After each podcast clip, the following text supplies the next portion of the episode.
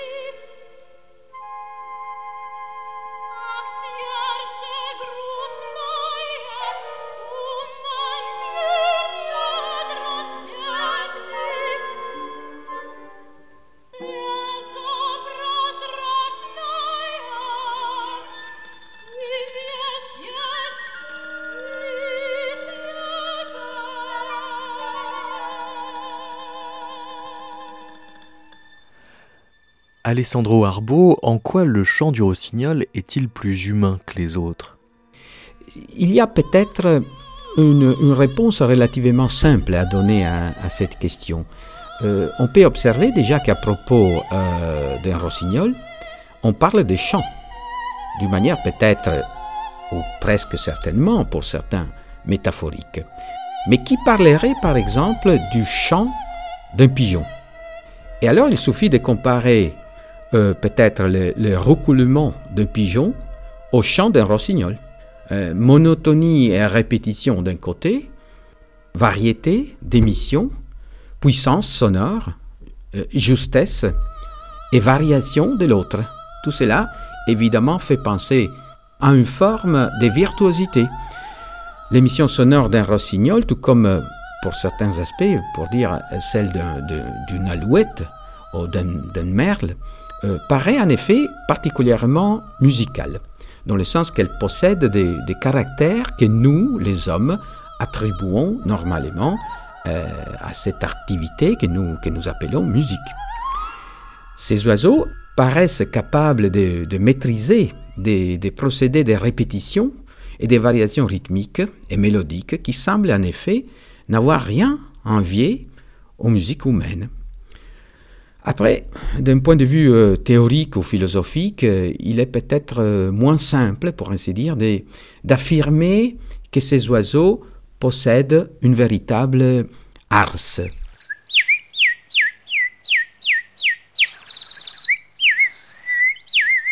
Agnès Arbaud, en quoi le chant du rossignol est-il plus humain que les autres? La question était déjà posée par les anciens et était même ardemment débattue par les différentes écoles philosophiques dans l'Antiquité. Il faut dire que l'enjeu était de taille. Quand on parlait d'ars dans l'Antiquité, on supposait un ensemble de règles maîtrisées constitutifs d'un savoir rationnel. Or, quand on parlait de raison dans l'Antiquité, et plus largement d'intelligence, le problème était de savoir si euh, l'intelligence et la raison étaient l'apanage exclusif des hommes, ou si ils pouvaient être jusqu'à un certain point partagés par certaines espèces animales. Alors certaines écoles, en particulier les, certains stoïciens, affirmaient que les animaux ne pouvaient avoir d'ars qu'en apparence. En revanche, d'autres écoles, et je pense en particulier à certains euh, néo-académiciens, pensaient que la raison pouvait être jusqu'à un certain point partagée par les animaux, et le meilleur argument qui s'offrait à eux pour le montrer était les oiseaux chanteurs, et en particulier le plus grand chanteur parmi ces oiseaux, qui était le rossignol.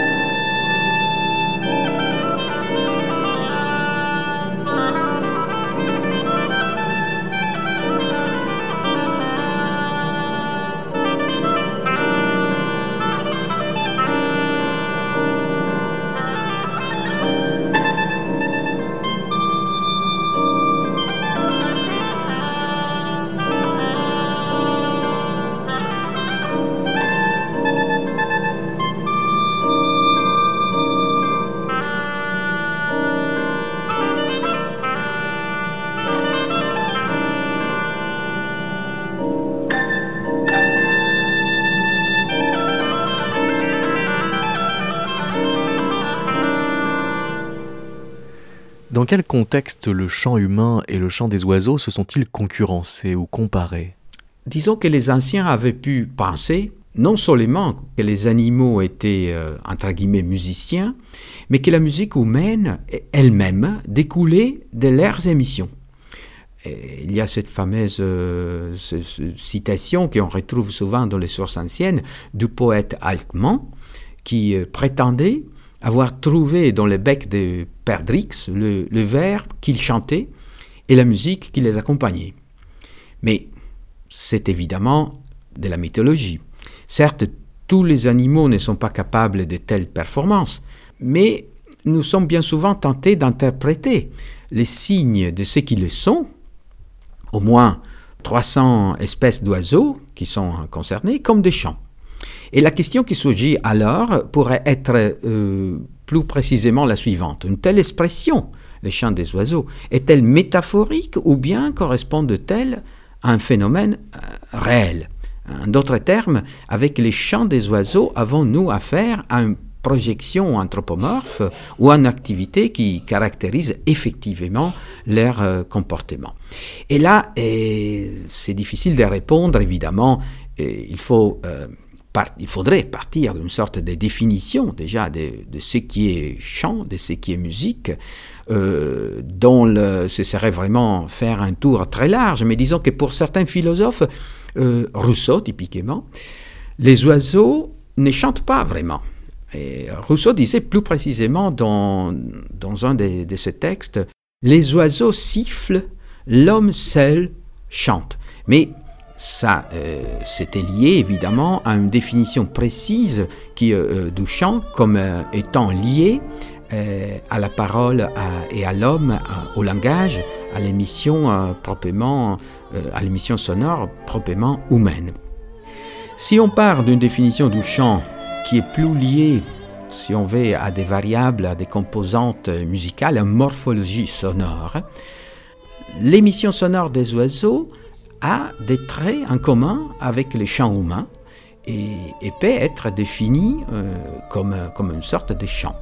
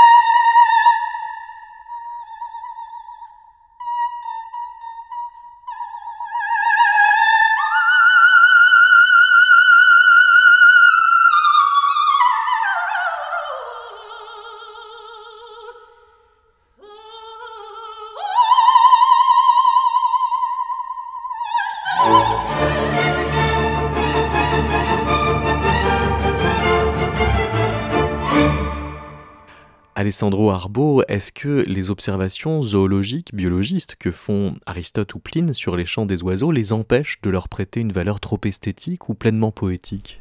Aristote et Pline sont des scientifiques de l'époque.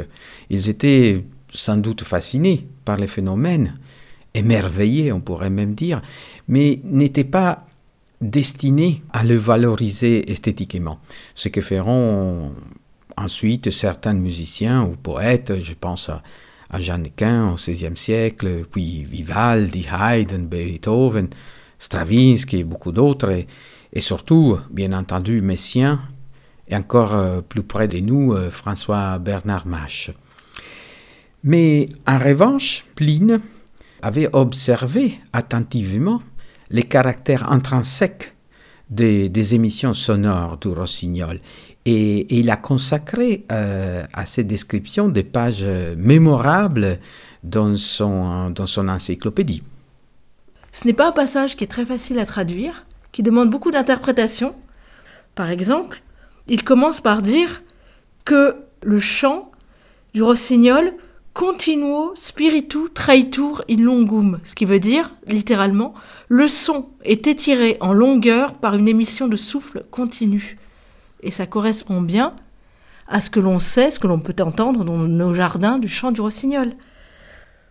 Pareil pour l'expression, ce qu'on lit ensuite, par exemple, nunc variatur inflexo, ce qui veut dire, littéralement, varié par une inflexion, peut-être mieux, par un infléchissement du souffle.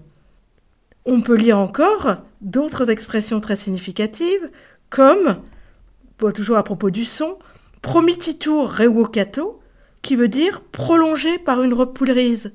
Et ça correspond là aussi bien au chant que l'on peut entendre dans notre jardin, dans nos jardins. Le souffle est pour ainsi dire rappelé après avoir mené à bien sa tâche dans le motif précédent. Il en va de même encore avec un, une autre expression, copulatur in torto, qui veut dire le son est enchaîné en roulade. C'est une terminologie d'ailleurs empruntée par Pline à l'art oratoire, mais qui est choisie de manière particulièrement heureuse dans ce cadre musical.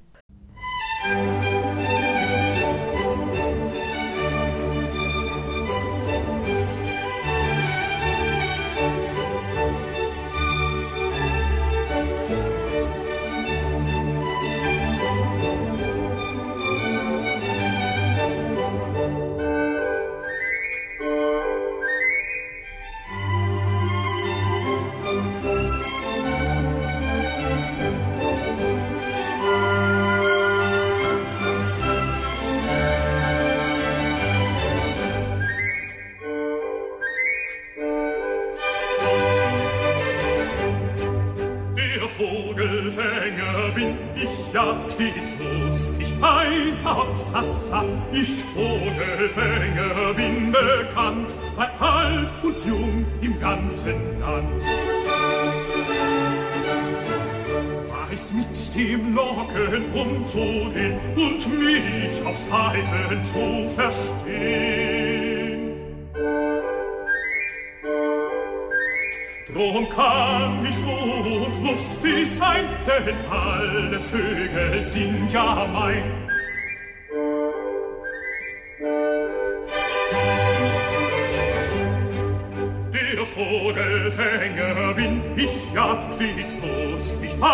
Heiß Absassa. Ich Vogelfänger bin bekannt, bei alt und jung im ganzen Land.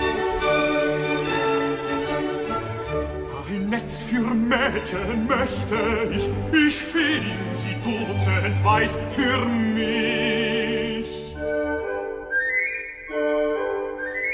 Dann sperrte ich sie bei mir ein und alle Mädchen wären mein.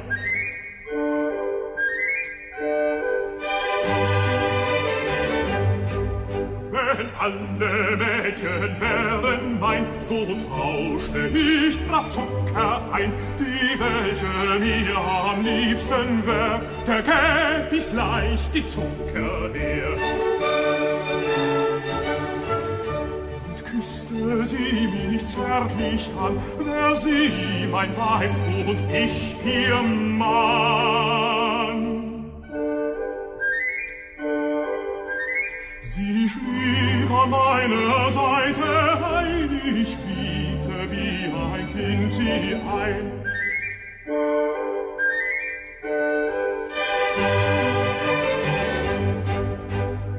Jacques-François Loiseleur Deslongchamps, bonjour. Bonjour.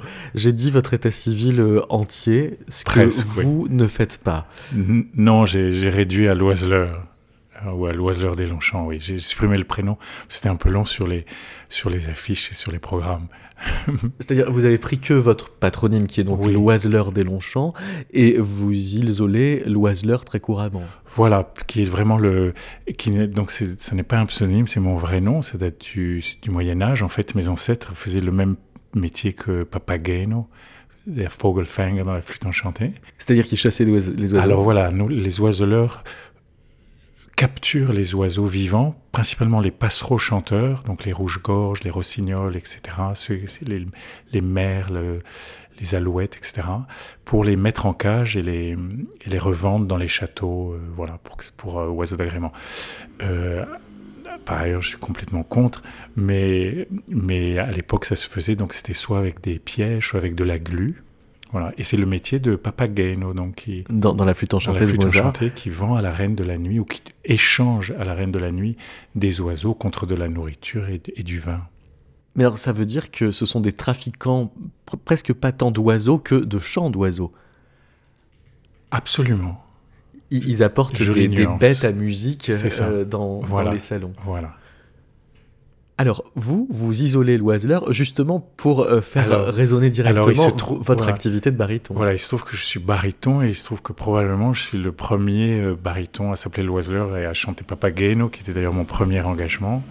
Et voilà, donc j'ai isolé un petit peu comme ça par, euh, pour faire simple. Et puis, pour, euh, puis c'est quand même un, jo- un joli nom aussi, j'ai beaucoup de chance. C'est un, joli nom, même si le métier me plaît moins. Je trouve le- le- Et puis alors les Longchamps se sont rajoutés après, puisque nous étions originaires d'une d'un petit village aux confins de l'île de France et du Perche.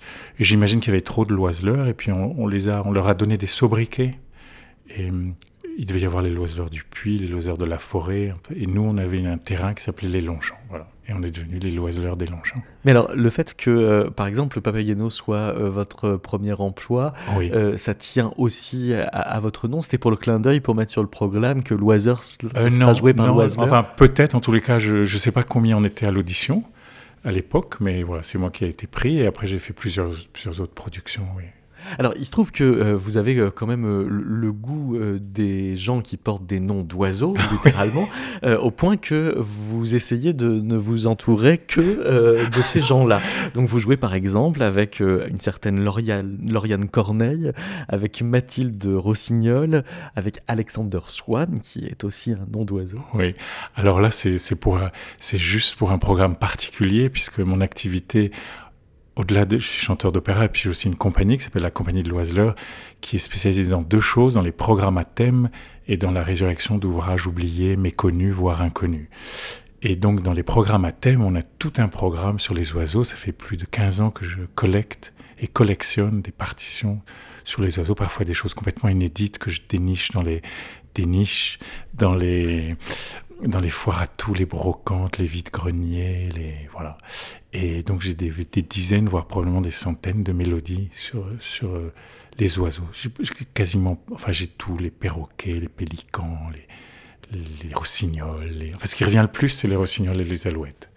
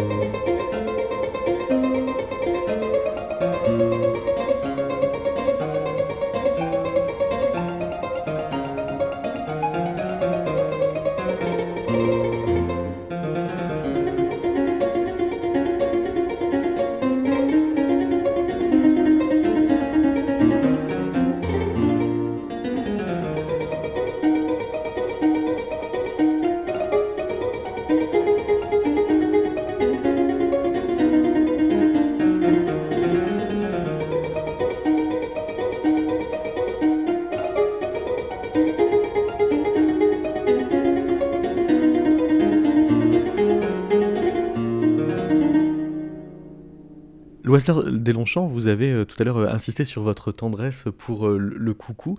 Il semble que ce soit le seul oiseau qui chante juste du point de vue de la gamme que nous pratiquons les humains musiciens. Que voulez-vous dire? Bah, Il fait une tierce parfaite, ah alors que tous les autres mmh, oiseaux mmh. ne respectent mmh, pas. Ah oui. Ils ne respectent pas la gamme, les autres. Et pourtant, les compositeurs ont, essayé de reproduire, de... de... reproduire beaucoup de compositeurs ont essayé de reproduire le, chant du rossignol. Alors, je ne savais pas pour le coucou. Bon, bah, évidemment, il y a Louis-Claude Daquin qui, est, qui l'a utilisé pour, ce, pour, sa sonate pour clavecin, pour sa pièce pour le clavecin. Il y a aussi euh, Léopold Mozart dans la symphonie des jouets. Ah oui. Qui fait, imite le coucou. Mhm.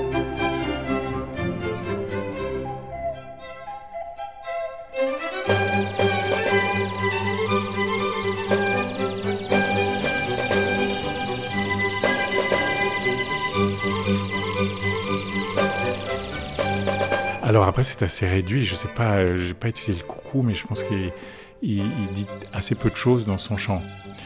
Euh, comme vous savez, c'est un, oiseau opportuniste, donc les, coucous euh, pondent dans les, dans les nids des autres et évacuent, ils vont même jusqu'à évacuer les, les, les, œufs des, autres, des autres oiseaux. C'est pour ça qu'on appelle les cocus les cocus Ou c'est le contraire, c'est parce qu'on appelle les cocus les cocus qu'on appelle les cocos les cocos Non, je sais pas. Il semble qu'il y a un lien. Je crois pas qu'il y ait un lien, oui. Les coucous. Coucou. Mhm.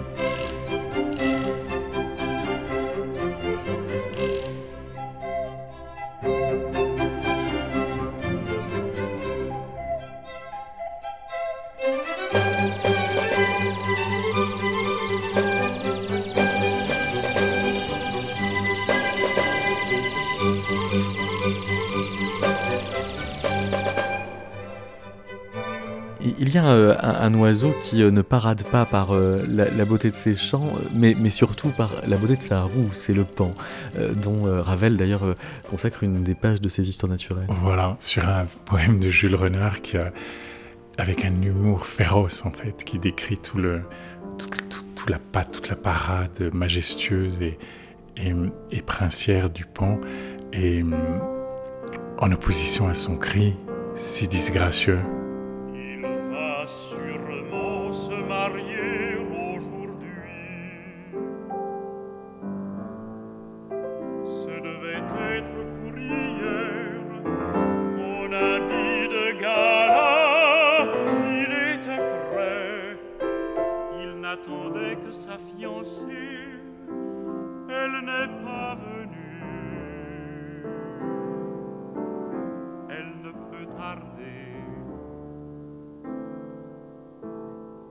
Nom d'oiseau ou pas, euh, la question est est-ce que le motif de l'oiseau pour euh, un chanteur euh, appelle des dispositions plus fantaisistes ou Peut-être, vous avez raison, peut-être, peut-être.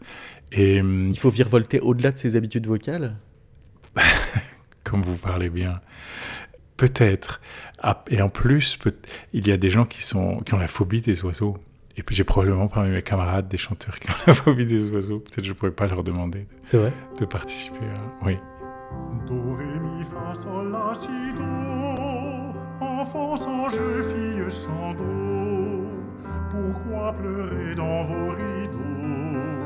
C'est demain le jour des cadeaux.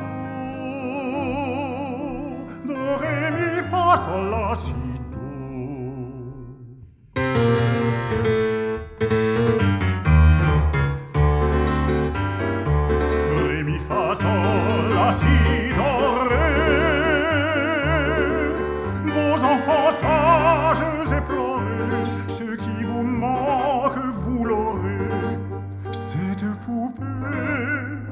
yeux dorés.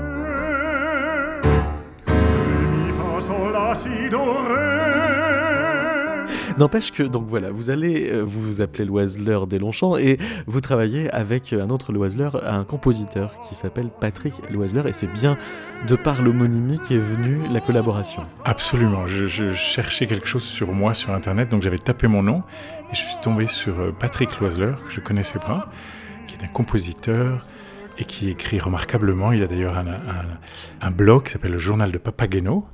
Et nous avons fort sympathisé. Il est devenu un de mes amis et je lui ai commandé plusieurs fois des pièces. Et par ailleurs, j'ai créé certaines de ces pièces, dont un magnifique cycle sur les poèmes de, qui s'appelle À la santé, sur les poèmes d'Apollinaire lorsqu'il était incarcéré. La musique classique et au-delà. C'est Métaclassique avec David Christoffel.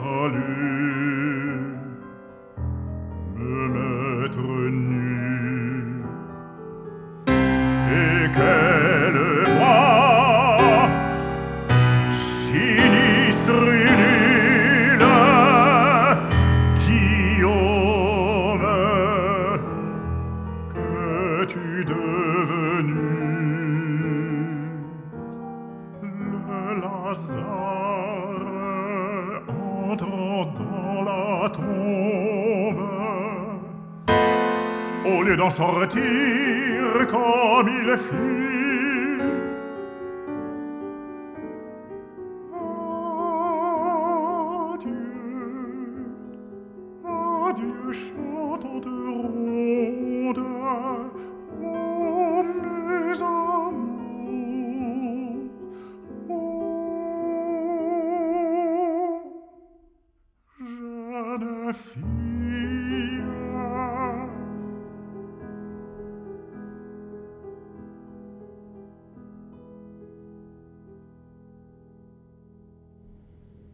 C'était donc euh, une euh, mélodie de Patrick euh, Loiseleur, interprétée par Loiseleur euh, des Longchamps, avec Marie Olivon au piano.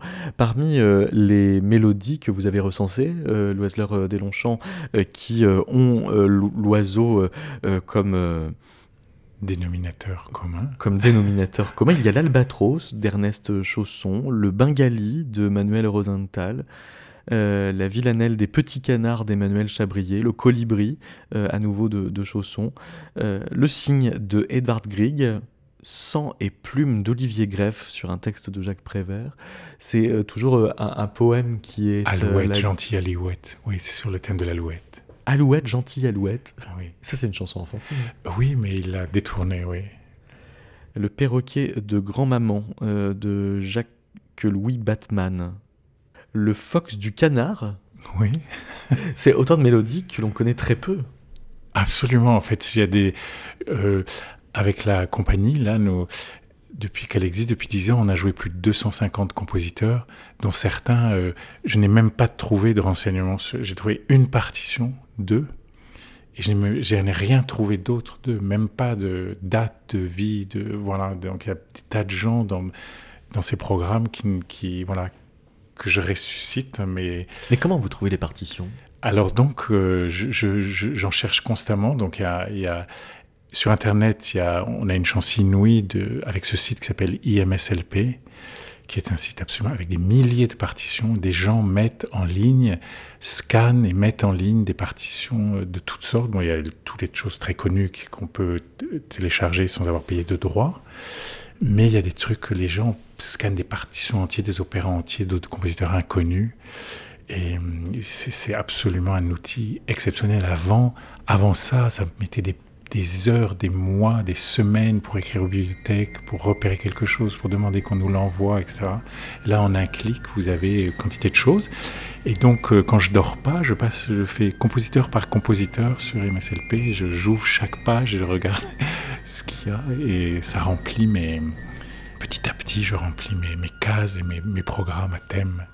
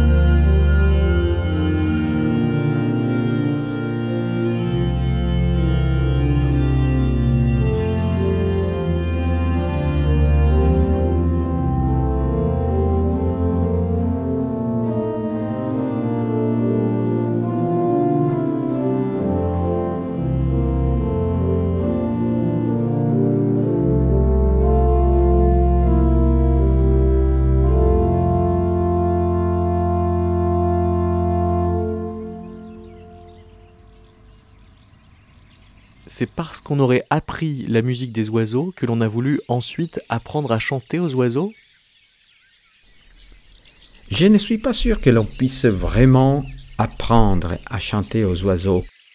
En revanche, en revanche, dès l'Antiquité, on s'est rendu compte assez vite, d'ailleurs, parce qu'Aristote a déjà une certaine conscience, et même une conscience assez, assez précise de, de ces phénomènes, que, les oiseaux, ou certains oiseaux, pouvaient apprendre et transmettre leur chant à l'air proche, à l'air similaire. Euh, c'est le phénomène euh, qu'aujourd'hui euh, euh, les scientifiques décrit en termes de, disons, de protoculture. C'est, le phénomène des dialectes, en fait. Le fait qu'un, oiseau puisse chanter d'une manière qui est typique d'une certaine région. Ce qui fait que si on le déplace ailleurs, euh, il peut, euh, à, certaines conditions évidemment, s'il est dans une âge où euh, il a cette possibilité, il peut apprendre à chanter différemment. C'est pour ça que la science moderne parle, disons, des, des, dialectes et émet l'hypothèse d'une sorte de proculture. Les modernes ont redécouvert ce dont Aristote déjà était tout à fait conscient dans son histoire des animaux. Par exemple, euh, en 536b de l'histoire des animaux, il n'hésite pas à dire que euh, le, chant du rossignol n'est pas inné, mais appris. Il poursuit en soutenant que celui des petits est différent de celui de leurs parents s'ils n'ont pas été élevés par eux et ont entendu d'autres oiseaux. Et il prétend même que l'on a déjà vu un rossignol enseigner le chant euh, à son oisillon. Alors Pline, dans le passage dont on a parlé tout à l'heure, poursuit dans cette voie et va même plus loin puisqu'il n'hésite pas à mettre en scène une véritable leçon donnée par un rossignol magister qui est maître à un discipulus qui apprend, qui cerce, ce qui suppose un certain esprit critique que Pline n'hésite pas à mettre en valeur. Alors, certes, Pline cède à l'émerveillement euh, que lui euh, inspire toujours le spectacle de la nature, mais il n'empêche que, comme Aristote avant lui, il avait déjà souligné que quand on parle de chant, en particulier pour le rossignol, on a affaire d'une certaine manière à une véritable protoculture.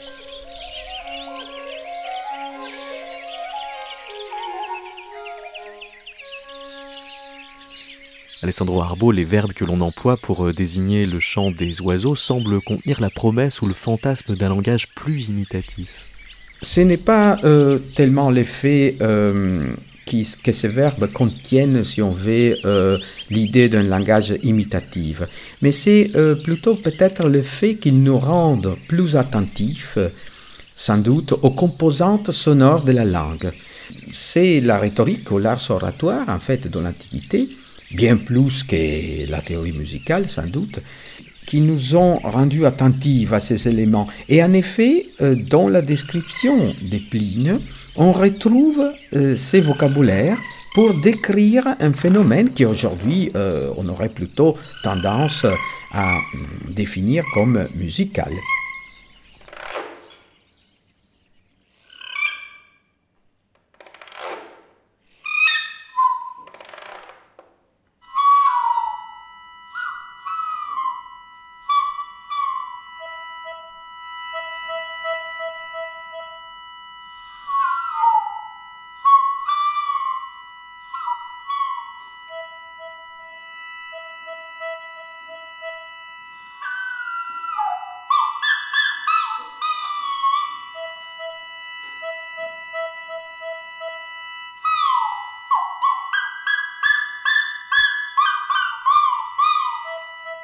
On a beaucoup parlé, depuis Aristote, de la fonction euh, biologique du, chant des oiseaux. Et les ornithologues euh, ont continué après et ont développé surtout ce, cette idée. On s'est demandé si elle est en quelque sorte unique hein, ou exclusive. Est-ce que, en d'autres mots, les oiseaux chantent seulement pour cette fonction, dans la période des amours, par exemple? Et là, euh, on observe euh, une, extrême diversité des chants que les oiseaux peuvent produire. Alors, comment s'expliquer cette diversité? L'éthologie nous rappelle que la redondance assure, dans ce cas, une plus grande intelligibilité du signal. Donc, dans ce cas, ce serait comme un langage, effectivement, les animaux, euh, pour, ainsi dire, connaissent biologiquement le, le répétita iuvant. Hein. Mais ces constats n'est pas toujours évident, parce que toutes les variations que certaines espèces introduisent, loin de rendre le signal plus intelligible, risquent de le brouiller. Bref, les multiples variations ne peuvent pas toujours être expliquées par des motivations d'ordre biologique. Elles sont, pour ainsi dire, coûteuses en termes d'énergie et semblent relativement inutiles aux fonctions vitales ou reproductives de l'animal.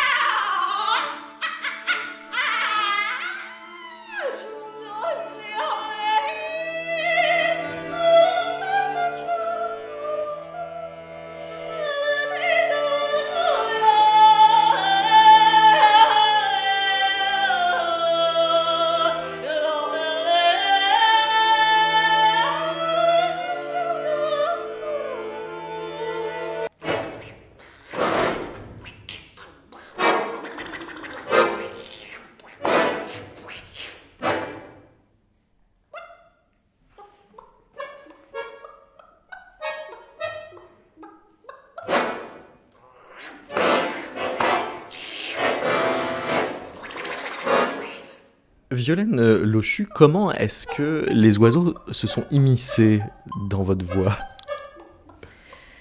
Euh, je crois que je me suis toujours euh, intéressée aux oiseaux parce qu'ils font partie de mon environnement quotidien, parce que j'ai grandi à la campagne.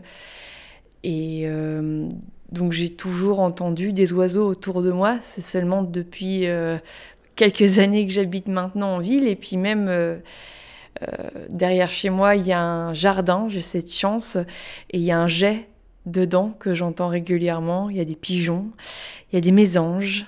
Et voilà, donc on est toujours entouré euh, d'oiseaux. Et donc je pense que c'est assez universel, la relation l'homme à l'oiseau, et que ça n'a rien de vraiment original ce que je décris. Je crois que beaucoup d'entre nous sont attirés et intéressés par les oiseaux, que ce soit, pour euh, leur chant, ou j'ai des amis qui passent des heures à les attendre pour les euh, photographier. Donc euh, c'est d'abord d'un intérêt personnel et profondément humain, j'ai envie de dire.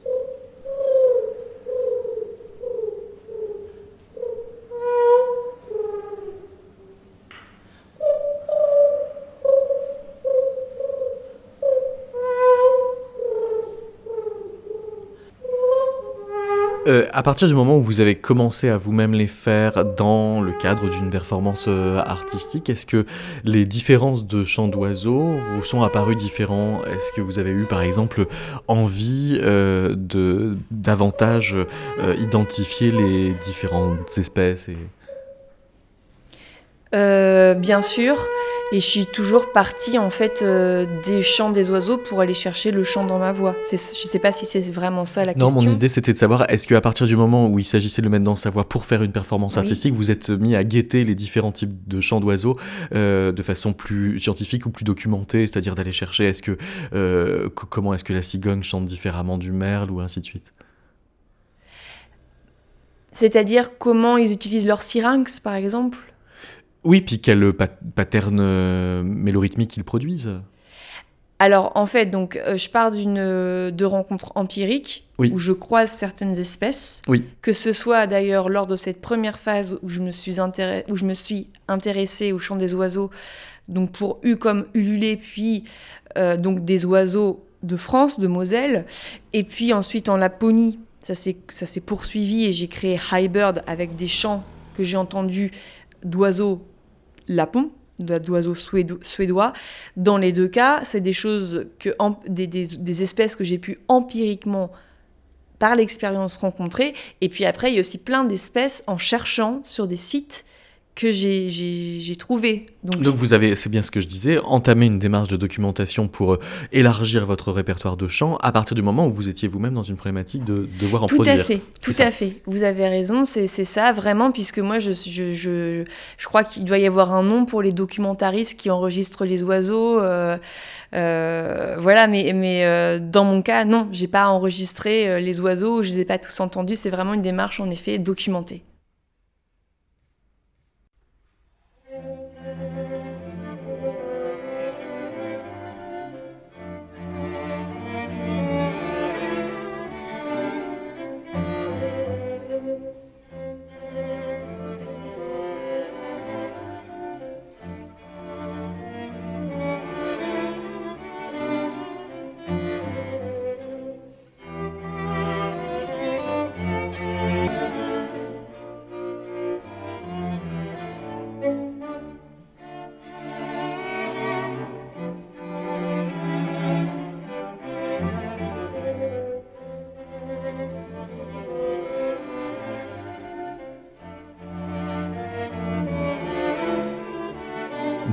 Et le cas échéant, que pensez-vous de la langue des oiseaux, Agnès Arbou Les anciens, toujours eux, euh, ont certes observé, comme Pline, les différentes séquences euh, sonores émises par les oiseaux et se sont euh, employés à les décrire, mais ils ne se sont pas arrêtés là.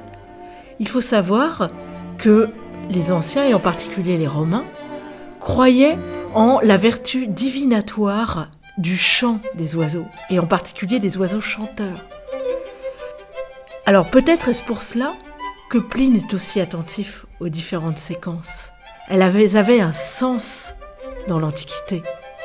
Il est intéressant à cet égard de savoir qu'une des sources de son encyclopédie, et particulièrement du livre 10 qu'il consacre aux oiseaux, est constituée par un grand euh, spécialiste de l'art augural dans l'Antiquité. Certes, la signification que l'on donnait aux différents chants, dans différentes circonstances, aux différentes inflexions, des significations négatives ou positives, de bons ou de mauvais présages, n'est plus considérée comme une science aujourd'hui. Mais il n'empêche que manifestement, ces grands spécialistes de l'art, de la divination par le chant des oiseaux, c'était par la force des choses euh, livré à une observation du chant, dont on garde peut-être un témoignage dans l'attention que Pline prête au chant du rossignol. On pourrait rajouter que euh, la question de la langue des oiseaux, euh, c'est pour ainsi dire, au-delà des significations symboliques, une véritable question pour les ornithologues aujourd'hui, liée évidemment à la, fonction du, chant et, à la question des différences des dialectes dont on a déjà parlé. La capacité dont témoignent certains, certains oiseaux à reproduire, modifier, transposer et, et même adapter le chant d'autres espèces est peut-être euh, le fait euh, le plus intéressant à observer. C'est en quelque sorte la preuve que ces animaux possèdent une, une sorte de, capacité à manipuler une image sonore euh, longue et complexe. C'est une observation qu'avait fait François Bernard Mache, qui, qui a un musicien qui a observé très attentivement le chant des oiseaux.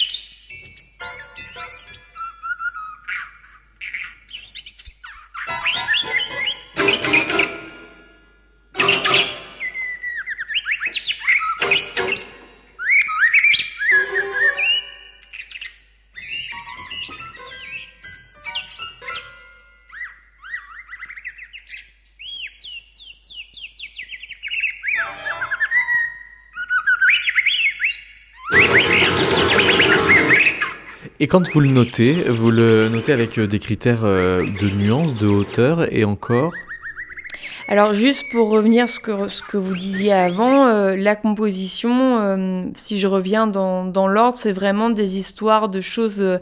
Je compose souvent dans des choses qui viennent, qui se développent comme un, une accumulation ou comme euh, parce que c'est une bonne question en fait, ce que vous me posez des, questions en tant que musicien, et c'est des questions que, parce que je viens surtout du monde des arts plastiques qui on ne me pose jamais. Donc ça m'oblige à réfléchir en, d'autres termes.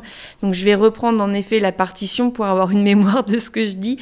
Donc celle-ci d'ailleurs a été mise à l'enfer par le, par, le, par le graphiste, mais là on voit vraiment cette question euh, de l'accumulation et comment je vais rentrer dans une densité euh, de matière. Donc je décris, puisqu'on est à la radio, où on a d'abord une ligne euh, presque, presque continue, euh, mais euh, pas tout à fait euh, droite, puis elle s'intensifie. Puis il y a deux lignes superposées, mais des lignes très fines, sans doute faites à l'encre de Chine. je travaille avec un stylo plume assez Ah, basique. ouais. Ouais. Et euh, donc elles s'accumulent pour don- donner à la fin quelque chose qui est beaucoup plus euh, rempli.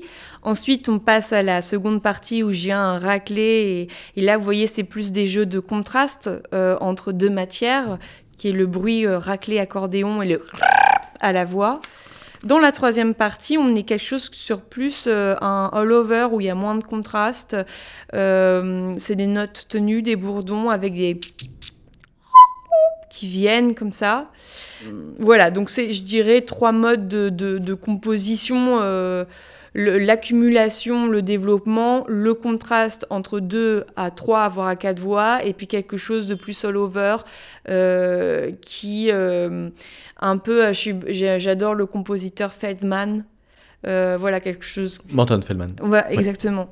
Euh, c'est quelqu'un qui, qui, qui m'influence, euh, qui m'a beaucoup influencé, euh, entre autres compositeurs, pour revenir sur l'idée du all-over et d'un sorte de tapis comme ça où il y a des modulations, des, des choses qui, qui, qui sont différentes, des variations mais en même temps qui ne s'entendent même plus. C'est ça l'invisibilité d'une variation que je cherche parfois. Voilà. Pour ce qui est de, votre euh, inscription dans la tradition poétique, puisque euh, votre euh, travail est, est- en dialogue avec les poètes, euh, quand, quand vous êtes euh, sollicité euh, à, l'endroit qui est justement le, le chant d'oiseau, comment est-ce que vous vous en défendez? Alors euh, tout d'abord, je dois vous avouer que j'ai été très surprise d'avoir été invitée par des poètes. On m'a invitée, en fait, j'ai commencé à comprendre que je pouvais être rapprochée de la poésie sonore il y a très peu de temps, en avril 2019, il y a eu cette exposition au Palais de Tokyo qui a été curatée par Eric Mangion et euh, Patrizio Peterini de la Fondation Fondazione Bonotto, euh, dont en fait euh, le, directeur voilà, est collectionneur de poésie sonore. Et donc j'ai été invitée comme ça à rejoindre euh, ce groupe de poésie sonore à ce moment-là. Mais pour ma part, je me suis toujours considérée comme avant tout une performeuse et une artiste sonore.